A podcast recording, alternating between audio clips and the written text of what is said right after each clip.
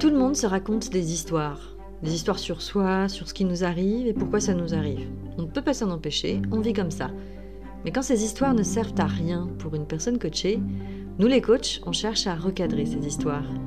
Et voici deux exemples assez faciles à recycler. Le premier recadrage, c'est de se rappeler qu'en général le truc qu'on avait tardé à faire était en réalité un geste beaucoup plus simple qu'imaginé une fois qu'on l'a fait. Et c'est surtout d'avoir traîné notre culpabilité ou tout ce qu'on lui fait porter qui le rend de plus en plus difficile. Donc au lieu d'imaginer cette corvée, pensez combien elle sera en réalité simple à finir. Deuxième exemple pratique qui peut aller avec le premier, c'est de réaliser que rarement les choses sont aussi graves qu'on le croit. Au fond, seule la mort est définitive, ce qui laisse de la marge pour gérer le reste.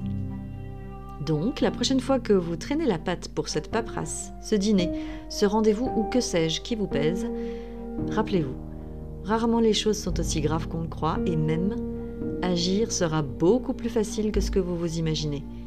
De quoi s'aérer de tous les reminages stériles qu'on est capable d'entretenir et passer à autre chose de plus intéressant.